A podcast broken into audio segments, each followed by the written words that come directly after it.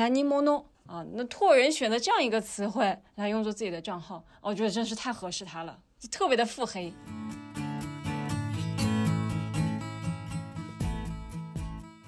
它是一本非常真诚的小说，它没有去歌颂什么东西，它就是很直接的把一些我们每个人都可能会有的一些阴暗的想法展露了出来，留下了一点温暖的东西。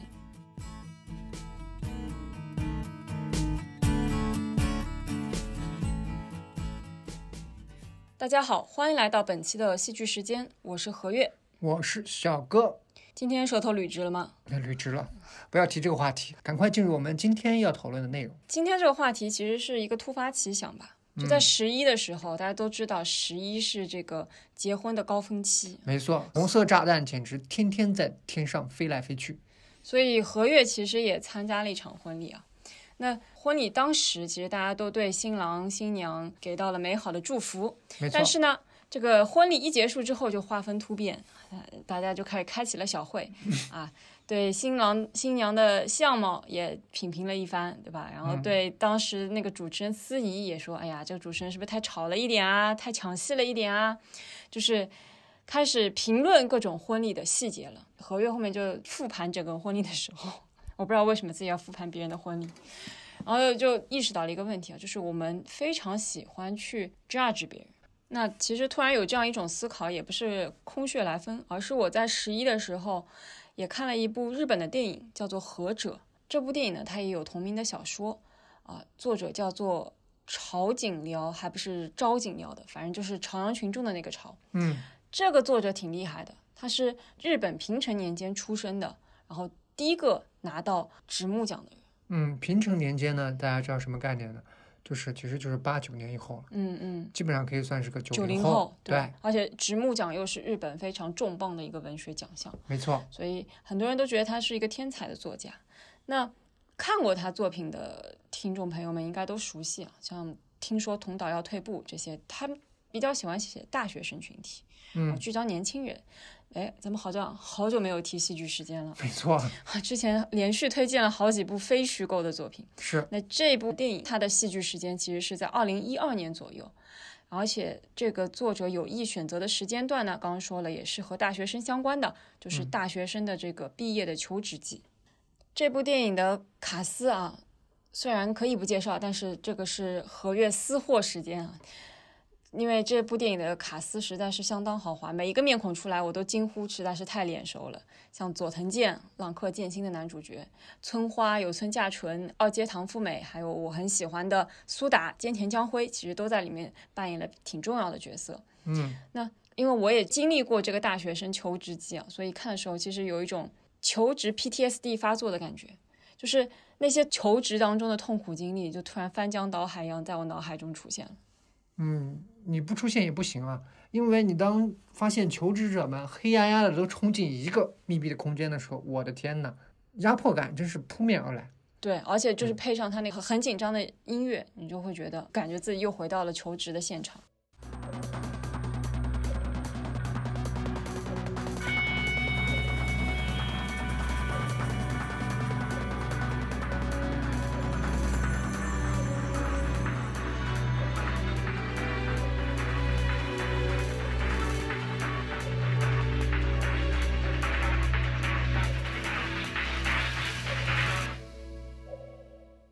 对，而且日本吧，比起中国来说，好像更严格了一点。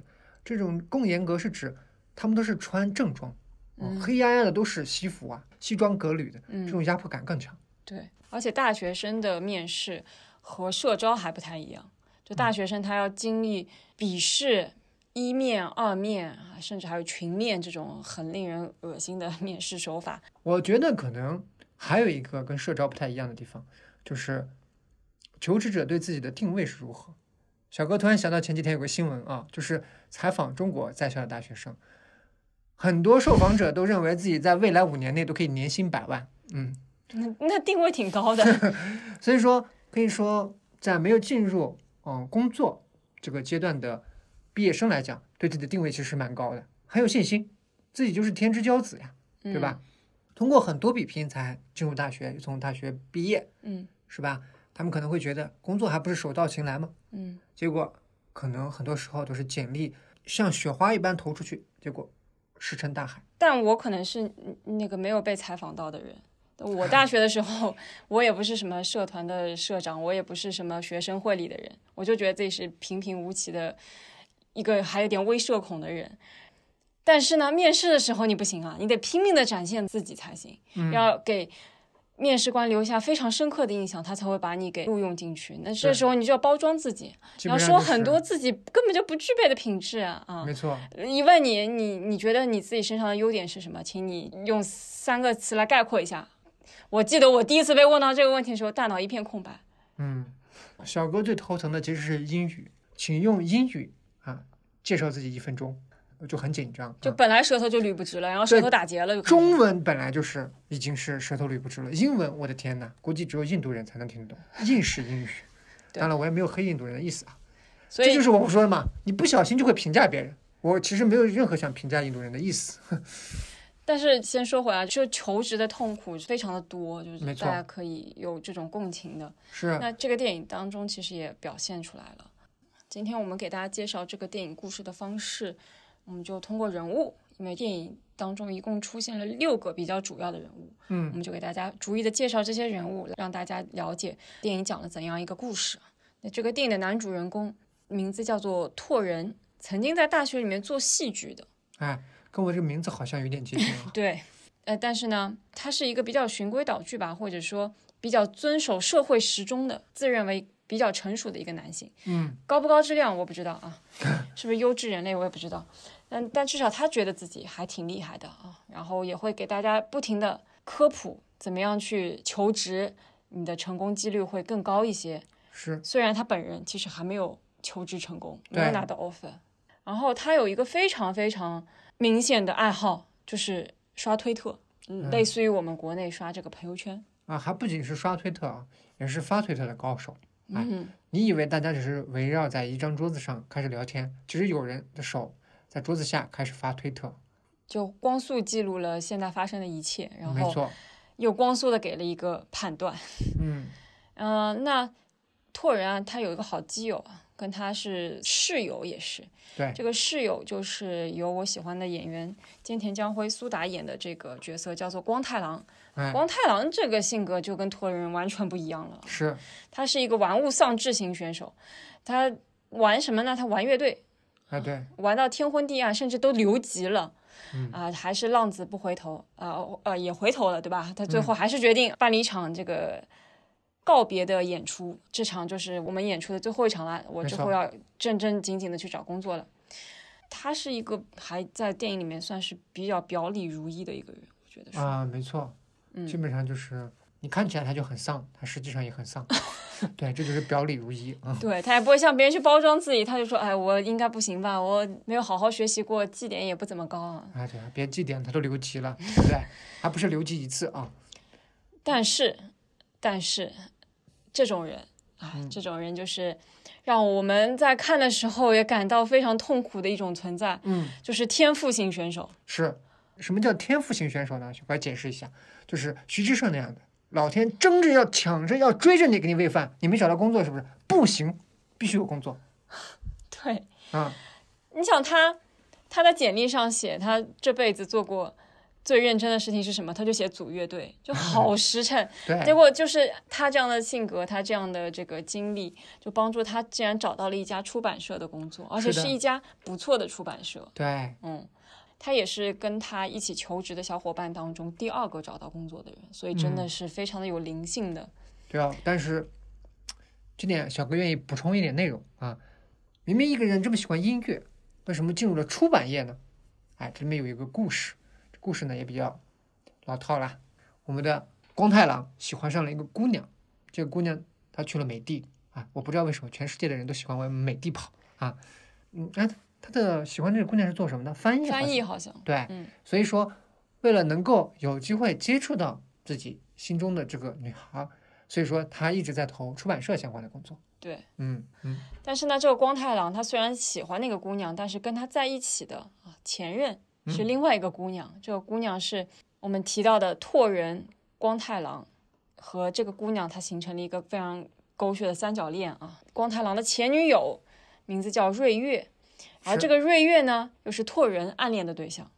没错。那这个瑞月呢，他其实也是在整个电影当中是在这个求职的队伍里边的。嗯。但是呢，他的身世好像比较悲惨一些。对。对他父亲跟他的相好跑路了，把他母亲给抛弃了。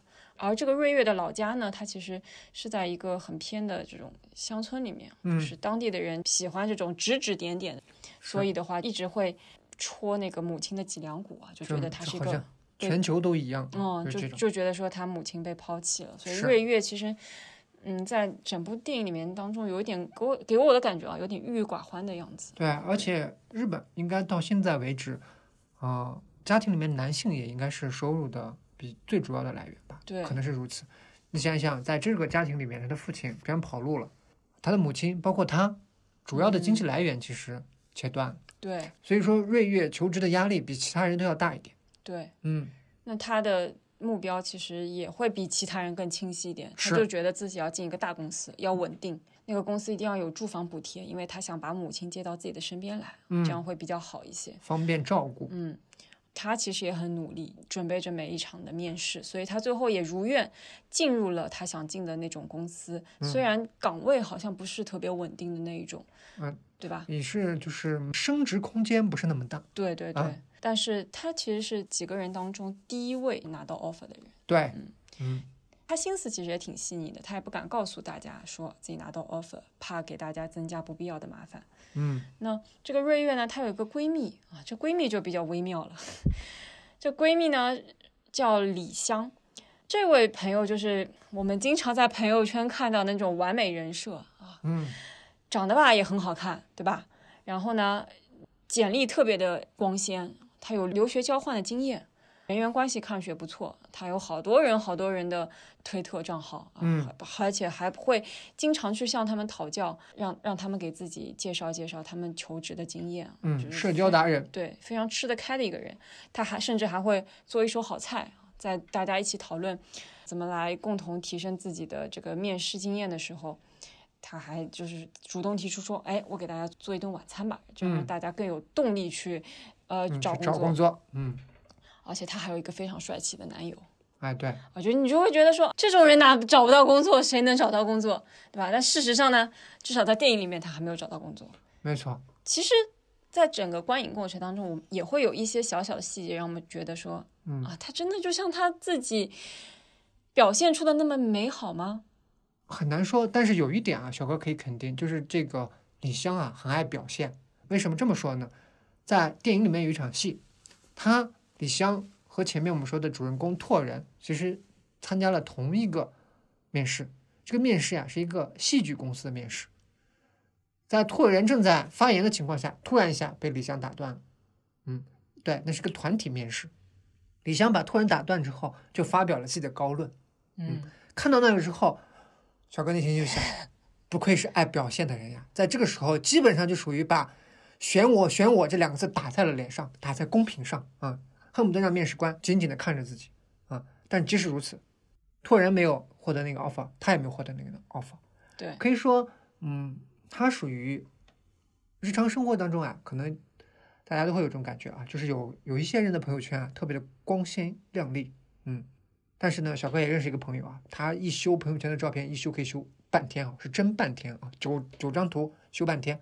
对，其实很多人，如果说外表看的光鲜亮丽的话，他生活的亮不亮丽不一定，但是他为表现而下的努力一定是非常多的。嗯，这可能就是鸡汤里面常说的“没有丑女人，只有懒女人”。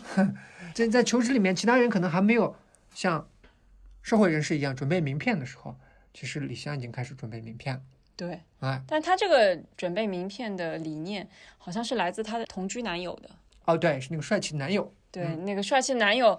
也挺有意思的，嗯，就是在电影的前半部分表现出来，我是放荡不羁，爱自由，我不，我跟你们不一样，你们去面试吧，你们就随大流吧，我不一样，我不要，我找到了真正的自我，没错。但是呢，就在这中间，就是拓人和瑞月两个人啊，他们共同去参加同一场面试的时候，哎，两个人吃饭的间隙，突然看到怎么一个熟悉的身影跑了过去，哎，这个人就是李湘的男友。哎，对，他其实也偷偷摸摸的啊、在找工作，虽然嘴上说不要，但身体非常诚实。是这个她的男友叫什么来着？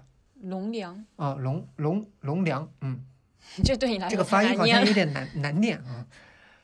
他其实本身也说了，偷偷摸摸有在找工作，嗯但是结果是找不到。哎，一般人找不到，可能就会说工作好难找呀，这年头就业好艰难呀。但是我们的龙良同学会怎么感慨呢？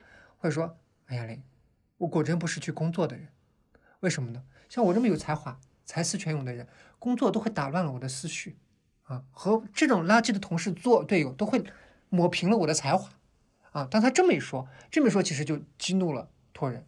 哎，嗯突然觉得你其实属于工作都找不到的，你还在那自己吹嘘啊！就是明明你是在海底的人，你告诉我你是在山顶吹着凉风，托人完全不能接受。嗯所以说，龙梁最后就改变在哪呢？就是自己找不到工作，就是实际上就找不了工作，不再吹捧自己啊，是有多么的有才才华。对自己的目标是当专栏作家，才不是嗯去当这种普通的白领。是的，他后来其实，在某种情况下，就是更加的表里如一了而已。但他本质上呢，也不是说他认不清这个现实。嗯只是托人的这番攻击让他装叉的资本呀，那四零八落了。还有一个这个人物，其实全程没有露过正脸嗯啊，他的名字叫乌丸。乌丸其实是拓人的一个大学的朋友，他们在大学期间，刚刚说了，拓人他其实喜欢戏剧。是，啊，他们两个一直在坚持做戏剧社团，然后嗯。写了很多本子，然后在校内排练上演。而乌丸呢，他是真的没有随大流，是，他坚持着自己的戏剧梦想，组了一个自己的剧团，嗯，啊还坚持每个月都公演，没错。所以他是一个算是特立独行的一个人。乌丸他不仅说每个月有公演吧，他会把自己学习的时候收获了什么，公演的时候是什么样的情况，其实也会不断的发推特对，啊，大家其实都可以看到他每个月干了什么呀，我今天去见了谁呀，嗯我和朋友聊天，我收获了什么呀？啊，基本上大家可以看到一种积极上进的一种感觉。但是，好像与之自己他发的推特这种相比来讲，他每个月公演的这种剧目呀，在这个我不知道那个论坛是不是相当于国内的豆瓣啊，差不多。就有点像打分的这种感觉。嗯，打分基本上啊都一星两星的这种，哎，基本上差评很多。对，嗯就业内人士会给比较高的评价。呃，那其实刚刚介绍的几位主人公啊，像拓人，啊像光太郎、瑞月、李湘。李湘的男朋友，他们其实都是抱团找工作的。一开始大家氛围还挺融洽的没错，啊，虽然看上去有点虚假，那个塑料的氛围，但是大家还至至少是表面上，哎呀，嗯，你这边教我一下，我那边教你一下，我甚至网上笔试题都大家一起分工来完成的。对，团结友爱的。但是呢，刚刚说到了，就是光太郎那位天赋型的选手以及瑞月，呃，光太郎的前女友两个人拿到了 offer，啊这个时候氛围就不太对劲了，这个是大家这时候就开始有一些微妙了。而剧情的高潮呢，就是在拓人男主人公啊，他到李湘的家里面去打印他的那个简历，打印简历的时候就打开电脑，打开电脑往上一搜索，发现李湘的最新搜索记录是关于瑞月入职的那个公司的黑料。哎，其实也不是黑料。我们前面有讲过啊，瑞月其实求职呀是压力比较大的。嗯，他选择的他选择不是一个综合职位，他选择是一个地区职位。嗯他升职呀其实空间比较小。嗯于是乎呀，拓人在使用这个李湘的电脑的时候，里面的第一个搜索记录是什么呢？哎，是全日通信地区职。哎，搜索的正好就是瑞月的这个职位。那么恰巧，此时李湘呢也在借用拓人的手手机机，他手机上面也有相关的搜索记录。这个搜索记录是什么呢？那个光太郎将要入职的那个出版公司的名字。哎，这个我们刚刚有说啊，光太郎其实是为了追那个女孩才会入职出版社的。他首先投递的是一个一流的出版社，哎，没有中，后面又投了比这个一流呢次一点。点。对，想一想拓人为什么要搜这个出版社呢？肯定也是有原因的。双方看到彼此这个记录的时候，不约而同的四目相对，仿佛看到了什么。嗯，，对，感觉这个时候一场撕逼是在所难免的了。肯定的。所以其实李湘就爆发了，李湘就说：“我跟你不一样，我知道你都干了些什么，这个时候突然电影变成了恐怖片，对，然后这个导演他用了一个非常巧妙的方式啊，这个拓人不是喜欢舞台剧嘛，他就用一个舞台剧的形式来展现拓人的脑内小剧场。嗯，其实拓人他除了之前看到的他一直在运营的自己的推特账号之外，还有一个小号，嗯，这个小号不得了，各种吐槽，各种 judge，各种批评，他把每一次和别人相处的细节都记录在上面，然后发表一句非常冷漠，一看就是在挖苦对方的这种言论。比如说在这部电影一开始的时候，突然就是在参与光太郎的告别演出，嗯，你当时会以为这就是基友之间的互相捧场。大学之间感情的见证呀，嗯我专门来捧场。但实际上他在那个另一个小号上推特是怎么发的呢？有谁会关心你过去三年经历了什么呢？有人会真的聆听你三年的创作的心情吗？实际上，其实是在内心里面完全的鄙夷自己的这位舍友光太郎的所做的一切。没错，嗯，所以到这里的时候，至少我看的时候又很吃惊，但是呢，又忍不住拍案叫绝。为什么？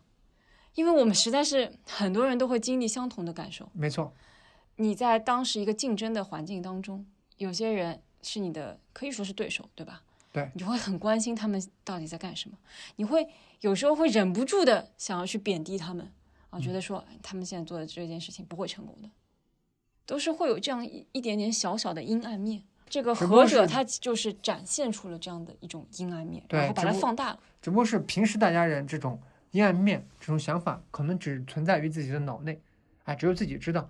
只不过我们的主人公拓然，他把自己的所有的想法都忠实的记录在了一个推特小号里，对，嗯，把它外化了。没错啊，这个推特小号其实也值得一提。这个推特小号的账号名称其实就是这部电影、这本书的名称，叫“何者”。何者其实出翻译成中文之后，大家可能一开始读不懂什么叫何者啊。那换一个表达叫“来者何人”，就是其实还是觉得有点懵逼。请问他真正的日语翻译是什么意思？我也寻求了一个编辑啊，他跟我是这样解释的：“南尼莫诺”这句话啊，就是大家可以设想一个情境，就是屋内坐着我我自己，屋外一片漆黑，然后这时候我点一个蜡烛，这个蜡烛映射的门上突然出现了一道黑影，这道黑影上面拿着一把剑，马上就要向我刺来，然后这时候我大喊一声：“来者何人？”大概是这样的意思。然后呢，在现代的语境当中，就是现代社会的语境当中，很少去用“南尼 mono” 这种用法。嗯，南尼大家都知道了，南尼什么什么的意思对吧？mono 就是一种比较粗鲁的表达。当你在自谦啊，我算个什么东西，这个东西就是 mono 的意思，所以有一点冒犯的啊。那拓人选择这样一个词汇来用作自己的账号，我觉得真是太合适他了，就特别的腹黑。所以我很快就想到了去年果麦出版的一本啊心理学的小书，很火，叫《蛤蟆先生去看心理医生》。嗯，这本书里面，他其实提出了一个心理学上的一个概念，叫做判定的模型，心理坐标。这个判定的模型是判定什么呢？判定自我和他人。嗯，那么我们在判定的时候呢，就有四种很典型的判定方式，一个叫做我好你也好，看就是非常乐观豁达的人一。个广告词呢。对，啊，第二种叫做我行你不行，啊，这个人就感觉是有一点高傲的感觉啊。啊，拓人好像是在这个坐标里面啊，但是呢，还有其他两个坐标，大家就是按照排列组合就知道了嘛，就是你行我不行。嗯，还有一种呢，就是我不行你也不行。嗯，那我觉得说拓人看上去好像是在我行你不行的这个坐标里面，但啊其实是在我不行你也不行的这个坐标里面。没错，哎，日本人都不行。当然没有这个意思啊，就是这种其实日本的作品里面很明显这些比较微妙的情况把握的其实非常好。对对对。对，也是我们推荐这部剧，以及希望跟大家坦诚的聊一聊，直面一下我们这种微妙的阴暗面。嗯，其实我们每个人都会有，对吧？难难道只有我有吗？你怎么都不说话？啊，只是我刚刚又想起了你这个开头所提的这种婚礼的啊，嗯，一般来讲，批判别人婚礼批判的最起劲的，一般都是单身的。哎哎，你开始这样子了。就是说，某种情况下，大家总是要证明一些，啊，小哥是这么觉得啊，大家总会要证明一些我有他没有，或者他有他有的不行，啊，跟我没有是一个样的，嗯，对？吧？我们从这个剧中是怎么说的呢？托人、李湘都没有找到工作，但是不要紧，那些找到工作的找的都不行，一个找的是全日通信的地区值，哎呀，没有上升空间，这跟我没有工作其实是一样的啊。另外一个，哎，找的这个是二流的出版社，我后面要能找，我就找一个一流的出版社，啊，基本上就属于贬低其他人的拥有的东西，把它贬低到跟自己没有是一样的。那你觉得为什么会这样的心理呢？就又有一点自卑，又有一点自信。自信呢是来源于什么呢？来源于对未来或者对自己啊，其实抱有某种期待。嗯嗯，比如说他会期待自己可以找到一个比他更好的工作，虽然现在没有找到，嗯这种可以说是自己自信的一部分。嗯但是呢，又会有点自卑。这个自卑是来源于什么呢？我们都说啊，这个东西没有真正到你的手上的时候，它它不是属于你的东西啊。你真的明天就能找到更好的工作吗？好像没有人能给你打这样保票，嗯对吧？这种情况下，你又会形成一种自卑的情绪。这两种相互夹杂的话，有时候让你没法更好的评判自己，因为你总不能天天告诉我我就是个垃圾，可以马上抑郁症了啊！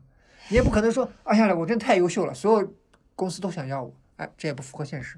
那么这种情况下，就是自己很不错，自己还可以，其他人是垃圾。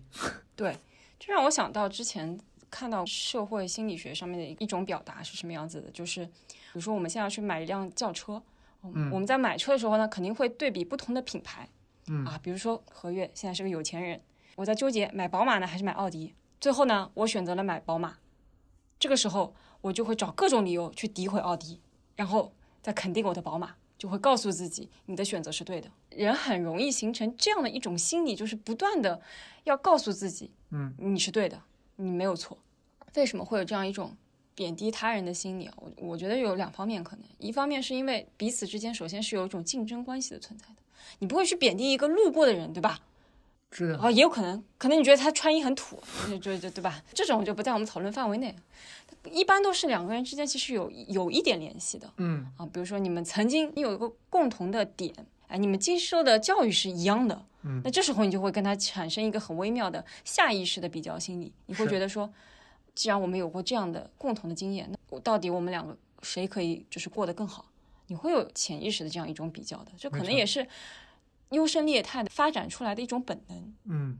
另外呢，我们也看到拓人，他其实一开始是在大学里面是做戏剧的，嗯但他最后在求职的时候，其实完全避开了去从事自己想要做的这个职业，而去一些这种很普通的公司里面去求职。为什么呢？我觉得说他也是在逃避一种可能性，这种可能性要讲到另外一个日本的电视剧，叫做《短剧开始啦》。啊，就是今年挺火的一部日本短剧，就是三个年轻人，他们组成了一个喜剧小团体，嗯到处演出，每一场演出都只有两三个人，就非常的没落。他们就此坚持了十年，会不会拓人他也在逃避一种失败的可能性？他其实内心有一个热爱的东西，但是他害怕这个他热爱的东西会被现实击碎，是他去逃避这种可能性。自己心里的这份热爱。对，也让我想到了前一期我们推荐的那个中国梵高。嗯其实里面有一个小姑娘曾经向中国梵高赵小勇倾吐过自己的想法。她说：“我真的很喜欢画画。”赵小勇对她说：“那你就去画。”但是那个小女孩说着说着就哭了。她说：“但是我不想像梵高那么悲惨，我不想像他那样和所有的朋友、亲戚，除了他弟弟，就都断绝了关系，并且甚至到最后割下了自己的耳朵，变成了一个像精神病一样的半疯的人。”我们每个人都会有一种曾经的梦想吧，觉得说啊，我很想在这方面努力一下，但是又害怕自己的能力被现实证明不够，嗯被现实证明你没有天赋。嗯然后这个时候呢，如果正巧有一个人又在做你想要做的事情，你就很容易就产生一种他不行，不行的，对，我是对的。这个对是两方面，一方面是我选择普通的生活，我是对的；另一方面是这条路走不通，这件事情是对的。嗯嗯，其实这种还有一些情绪吧，就是比如说，为什么他会评判那个坚持去做的这个乌丸？嗯嗯，为什么呢？因为他们俩是一起合作的伙伴，啊，就跟你平时，嗯、你一起工作的一个同事，他突然间一下变成一个网红、一个明星了，哎，你会觉得还有点莫名其妙，你心里面肯定不会那么容易接受的。嗯，但一个遥远的地方啊，有某个人突然一下成功了，你会觉得你能为他找出很多蛛丝马迹，他肯定会成功。嗯这，就是属于人会选择性的看到一些东西。对，这算是一种嫉妒心理吧？某种程度上来说，这种微妙的嫉妒心理，我们应该怎么去面对呢？里面其实拓人有个学长，嗯学长其实最后有启发他，嗯就是比如说学长就说乌丸其实做的还是不错的，你本来是和乌丸是一类的人。嗯嗯这句话其实，在某种情况下，像一把钥匙吧，打开了某些尘封的东西。这个时候可以说，男主拓人有了一些变化。嗯，对，跟我们刚刚介绍剧情其实没有讲到最后的结尾啊。是，虽然我们看到了他那个像恐怖片一般的脑内小剧场，讽刺了所有人，但是求职还要继续嘛，所以他参加一场新的面试，又被要求用一分钟来介绍自己。这一次应该是全剧唯一一次他说真心话的片段。是，他承认他自己在大学的时候就认识一个好朋友，两个人相互扶持着，并且曾经梦想着以后要靠戏剧为生。但是呢，他是一个比较理性的人，他经过冷静的分析之后，发现自己可能没有办法靠剧团吃饭，是，于是他当时很绝望，就决定去求职。是。做了这个决定，但是内心其实有不甘心的成分。尤其是什么呢？尤其是乌丸居然还创制了一个剧团，每个月公演。对，嗯那所以拓人他其实是有好奇心的，嗯，他也是普通人，他很好奇乌丸到底怎么样，因为他看到的就是专业团队对他的肯定和嗯业余观众对他的否定。那他其实也很好奇，到底吴湾做的怎么样，但他一直不敢去看。是，他说的是不敢，直到一个月前，他看了一次公演，他对这场演出的评价很有意思，这场演出不值得看，挺傻的。嗯，但是但是到了这个但是的时候，嗯电影戛然而止了，没有了。没有后续了。嗯嗯那我很好奇，你觉得拓人接下去说什么？嗯，我觉得应该是肯定吴婉吧，我觉得吴婉做的还可以，或者是什么之类的。有没有可能是他说这剧特别傻，但是我发了一条推特，帮他做了一个宣传啊，不太可能啊。有可能是他突然明白了怎么自我介绍，于是做了这样一段自我介绍，真诚的面对了自己。啊，嗯他不再是那个像行走的求职百科一样的存在了，嗯他不再是那个悲壮的抛弃了自己的梦想，然后毅然决然的踏入了求职生死场的一个人了。他没有任何人设了，他开始坦诚的表达自己，拥抱自己的过去了。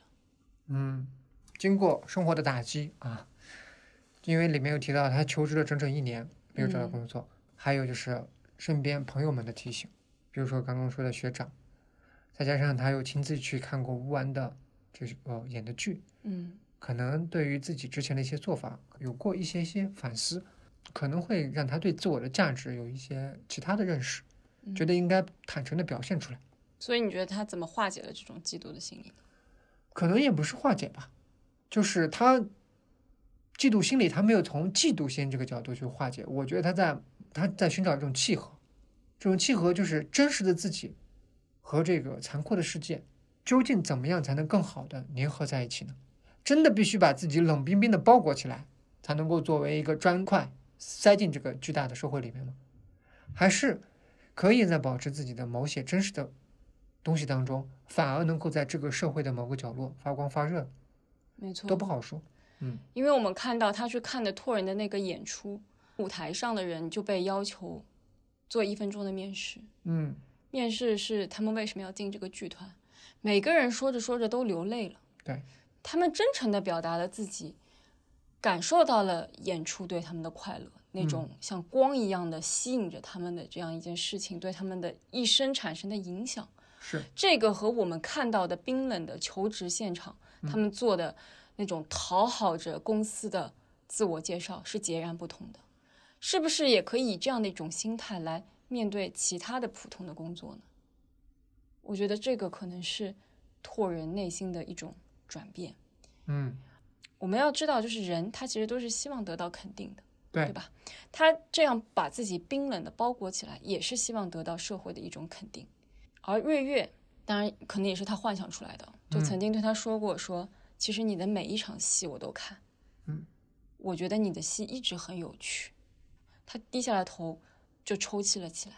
嗯那一幕其实还挺感动我的，因为说真的，就是，呃，无欲则刚啊，你又不是一个神仙，你也不是一个嗯佛，你总是有一种希望被肯定的这种想法没错，啊。当这种想法被一个你喜欢的人，嗯对你来说很重要的人，给了你这样一种肯定的时候，其实你是非常快乐的，没错，不应该回避这种虚荣心。是。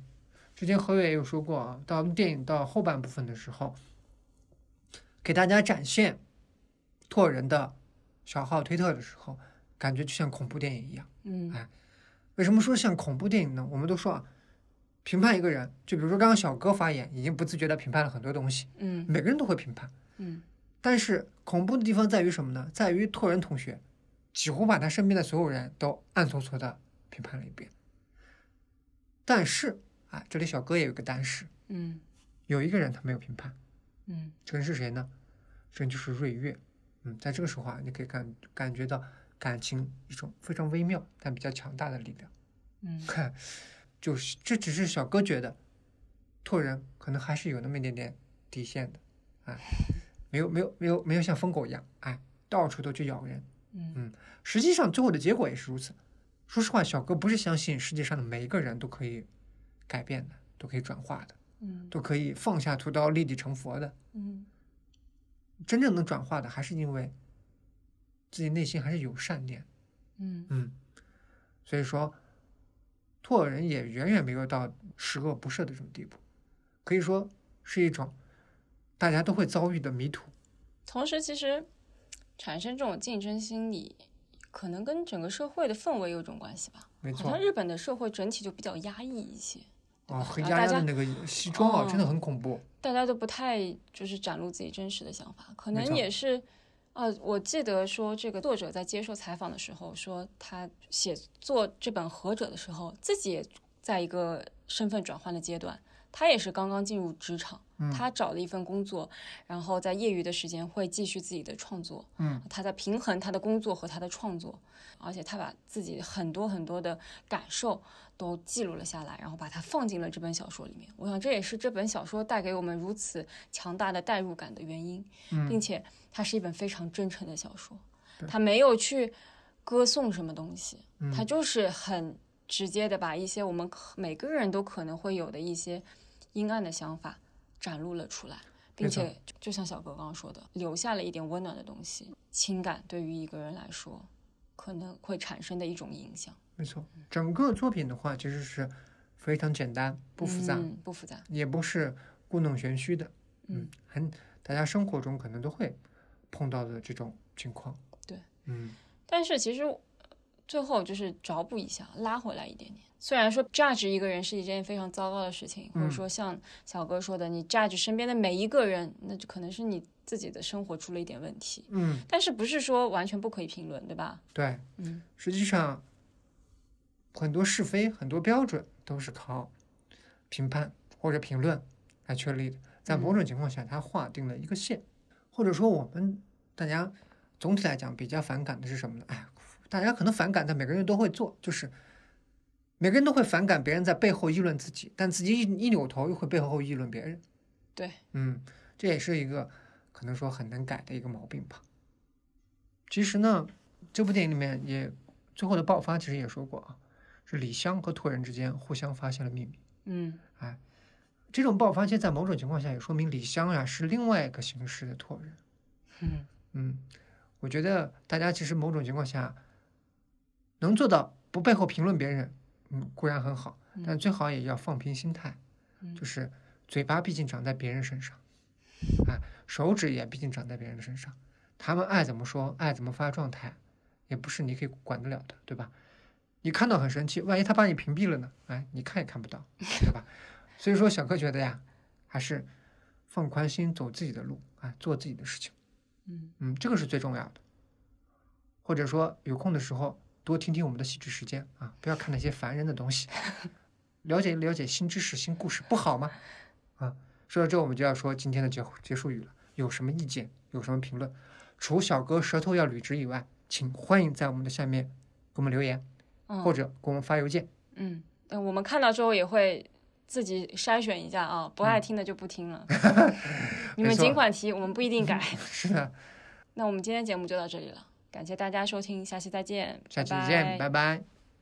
through the day as if on an ocean waiting here always failing to remember why we came